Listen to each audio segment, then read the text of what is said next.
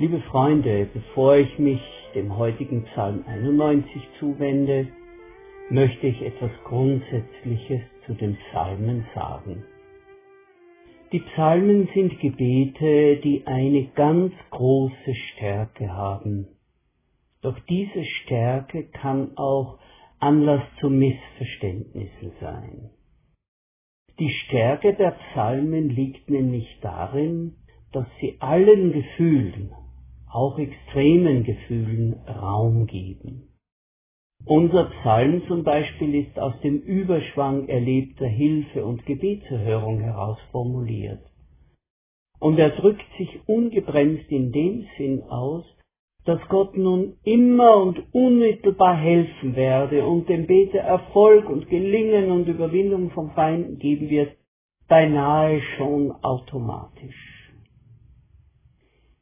Nun aber zu Psalm 91. Wer unter dem Schirm des Höchsten sitzt und unter dem Schatten des Allmächtigen bleibt, der spricht zu dem Herrn, meine Zuversicht und meine Burg, mein Gott, auf den ich hoffe. Denn er errettet dich vom Strick des Jägers und von der verderblichen Pest. Er wird dich mit seinen Fittichen decken und Zuflucht wirst du haben unter seinem Flügel. Seine Wahrheit ist Schirm und Schild, dass du dich nicht erschrecken musst vor dem Grauen der Nacht, vor dem Pfeil, der des Tages flieht, vor der Pest, die im Finstern schleicht, vor der Seuche, die am Mittag Verderben bringt. Wenn auch tausend fallen zu deiner Seite und zehntausend zu deiner Rechten, so wird es doch dich nicht treffen. Ja, du wirst es mit eigenen Augen sehen und schauen, wie den Frevlern vergolten wird. Denn der Herr ist deine Zuversicht, der Höchste ist deine Zuflucht. Es wird dir kein Übel begegnen, und keine Plage wird sich deinem Haus nahen, denn er hat seinen Engeln befohlen, dass sie dich behüten auf allen deinen Wegen, dass sie dich auf den Händen tragen und du deinen Fuß nicht an einen Stein stoßest. Über Löwen und Ottern wirst du gehen und junge Löwen und Drachen niedertreten. Er liebt mich, darum will ich ihn erretten.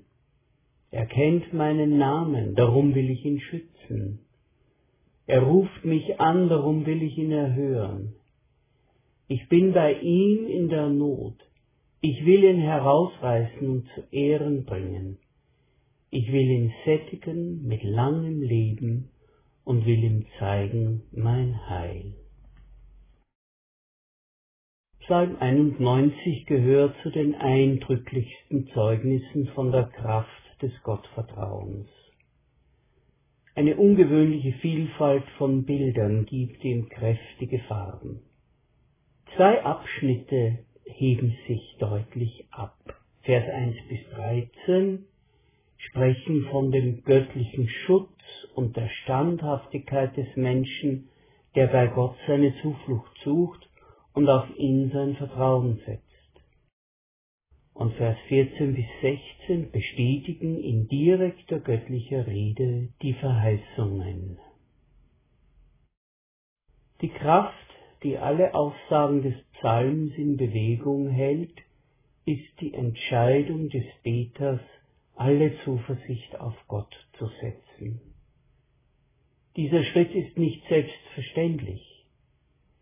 Vielleicht war es für Menschen in ferner Vergangenheit näher liegend als für uns. Denn es fehlten ihnen so viele Erkenntnisse und Möglichkeiten, die wir als moderne Zeitgenossen durch Technik, Wissenschaft und Medizin haben. Dazu kommt, dass das selbstverständliche Wissen, dass es einen Gott gibt, in unseren Tagen weitgehend der leichtfertigen und unbewiesenen Annahme gewichen ist, dass es keinen Gott gibt.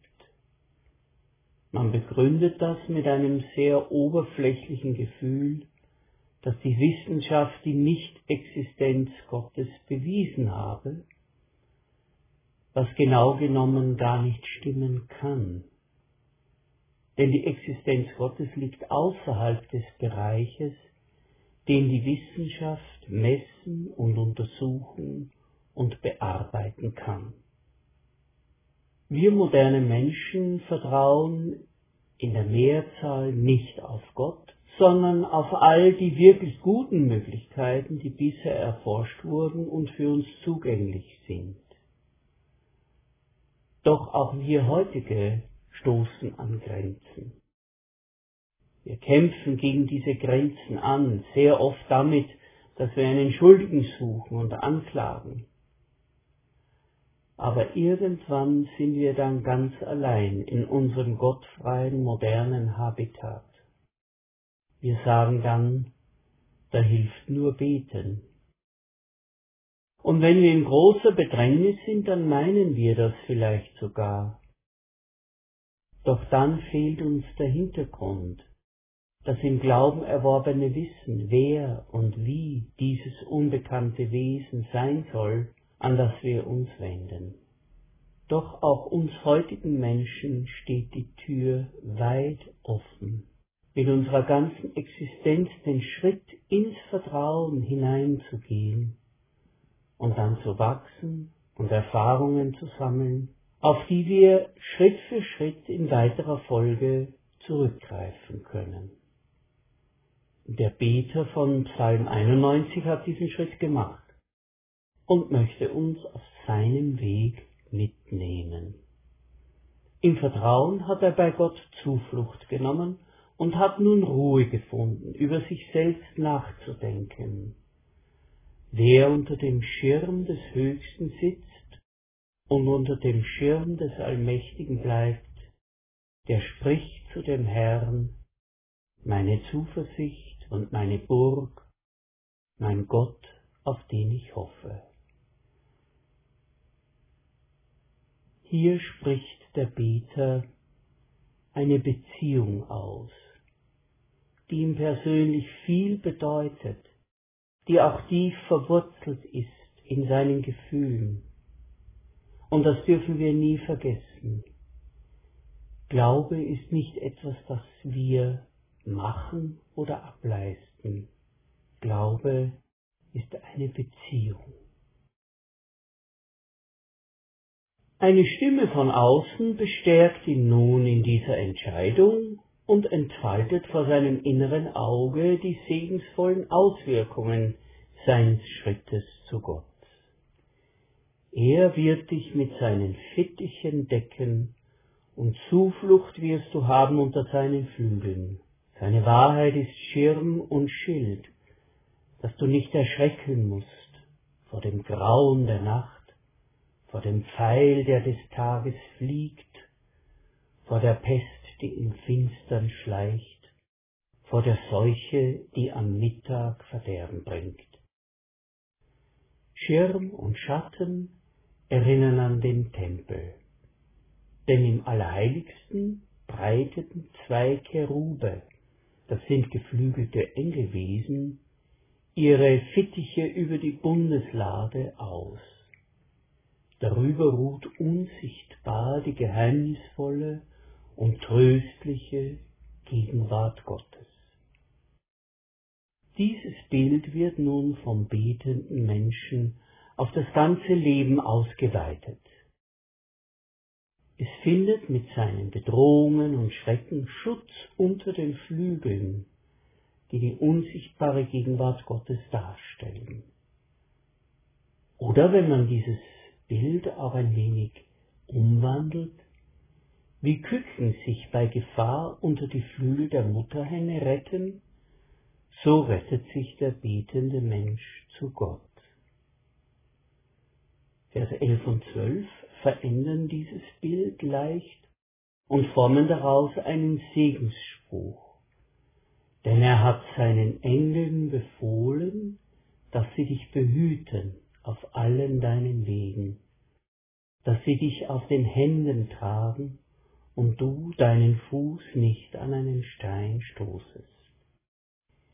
Hier sind es also die Engel, die den Schatten geben. Es sind die Engel, die ihre Flügel ausbreiten, um den göttlichen Schutz zu verkörpern.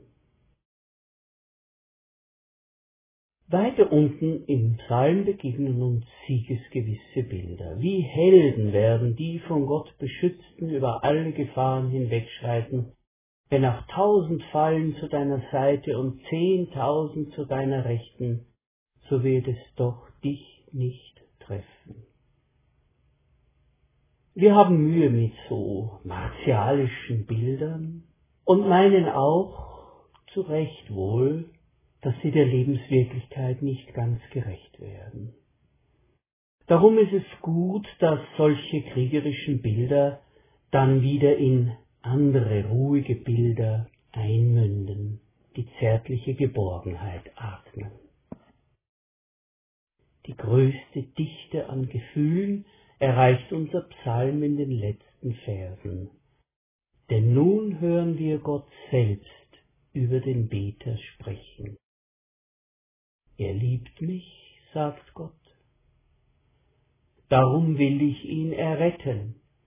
Er kennt meinen Namen, darum will ich ihn schützen. Er ruft mich an, darum will ich ihn erhören. Ich bin bei ihm in der Not. Ich will ihn herausreißen und zu Ehren bringen. Ich will ihn sättigen mit langem Leben und will ihm zeigen mein Heil. Hier spricht Gott dem, der ihm vertraut, eine umfassende Fülle von Segensgütern zu. Erhörung der Gebete und Errettung aus Gefahren. Er wird zu Ehren gebracht und mit langem Leben und Heil gesättigt. An diesen eben gelesenen Sätzen aus dem Psalm entzünden sich Fragen, die gestellt werden müssen, wenn wir ihn uns wirklich aneignen wollen. Was hier im Psalm mit hochfliegendem Schwung und ungetrübter Zuversicht gesagt wird, ist und bleibt eine gültige Dimension des Lebens mit Gott. Aber es gibt auch die andere Seite, die etwa in Klagepsalmen zu Wort kommt. Wie verkraften wir Gegenerfahrungen von unverständlichem und unverdientem Leid, trotz Glaubens und Gottvertrauens? Wie bleiben wir an Gott, wenn Gebete nicht erhört werden? Oder wir nichts mitbekommen davon, in welcher Weise Gott sie gehört hat? Wenn gläubige Menschen zu früh oder durch belastende Umstände sterben, wenn sich Enttäuschung über Gott bei uns und anderen einstellt. Die Bibel hält solchen Rückfragen stand und nimmt uns mit auf einen Weg, auf dem wir tiefe Einsichten gewinnen. Wie gesagt, dabei werden uns andere Psalmen zur Hilfe, die genau diese Zerrissenheit und Anfechtung zum Inhalt haben. Doch lassen wir Psalm 91 nicht zu schnell hinter uns. Nehmen wir doch einfach diesen unverbrauchten, jugendlichen Elan mit, der aussagt, dass es lohnend ist, Gott zu vertrauen und mit Gott zusammen den Weg zu gehen. Aber noch einmal zu den letzten Sätzen aus dem Psalmgebet. Er liebt mich, darum will ich ihn erretten. Er kennt meinen Namen, darum will ich ihn schützen. Er ruft mich an, darum will ich ihn erhören. Bei mir haben diese Worte etwas ausgelöst. Und ich will das kurz erklären. Wir haben ja von Jesus gelernt, dass Gott seine Liebe nicht nur den Gläubigen zuwendet, sondern auch den Sündern, den Gleichgültigen und den Glaubensversagern. Dadurch kann bei uns, die wir bewusst in enger Beziehung zu Gott und in tiefer Verpflichtung seinem Willen gegenüber leben wollen, der Gedanke einziehen, als wären wir einfach von der universalen und allgemeinen Liebe Gottes mit betroffen, aber als Einzelne gehen wir unter. Doch das wäre nicht Liebe, Denn Liebe ist eine Beziehung und ist immer speziell in einer Wechselbeziehung mit einem ganz bestimmten Individuum, seinem Verhalten, seiner Geschichte, seinem Wollen und Trachten. Und genau das höre ich aus den Worten, die Gott über den Beter spricht. Er sagt etwas über den Beter, nämlich er liebt mich, und dann richtet Gott seine Beziehung darauf speziell ein. Darum will ich ihn erretten. Es bedeutet Gott viel, wenn Menschen ihm vertrauen und zu ihm stehen. Abraham durfte sich Freund Gottes nennen. In aller Bescheidenheit und Behutsamkeit dürfen wir das auch. Gott kennt uns bis in die feinsten Stränge unseres Wesens und er freut sich daran, was er da sieht, denn er sieht uns mit den Augen seiner väterlichen Liebe. Wir bedeuten Gott sehr viel. Durch die Gnade Gottes suchen wir ihn und verbinden uns mit ihm. Und das freut Gott. Und er reagiert in ganz individueller Weise darauf. Gott kennt unser Herz und er antwortet auf unser Vertrauen. Gottes Wesen ist so groß, dass er niemand anderem die Liebe entziehen muss, die er jedem von uns zuwendet. Auf den Gottlosen und Spötter richtet er seine Liebe auf ganz spezielle Weise auf den Glaubensversager, auf die spezielle Weise, die er braucht, auf die Entmutigte, auf die Verbitterte, den in schreckliche Schuld versinkenden, immer auf spezielle Weise. Mich hat der Gedanke glücklich gemacht, als ich über den Psalm nachgedacht habe, dass er auch mir mit meinen Bemühungen Glauben zu halten, ihm zu vertrauen und ein Leben zu führen, das ihn ehrt, auf ganz individuelle und intime Weise zugewandt ist und sich auf mich einstellt. Dass da ein ganz spezielles Ich und Du da ist. Und das trifft nun nicht nur auf mich, sondern in ganz gleicher Weise auch auf dich zu. Auf diesem Hintergrund nun können wir die kräftigen Bilder von Geborgenheit und Siegesgewissheit auch für uns nehmen und gefestigt und mit innerem Frieden unseren Weg gehen, auch wenn er einmal in düstere Landschaften eintauchen sollte.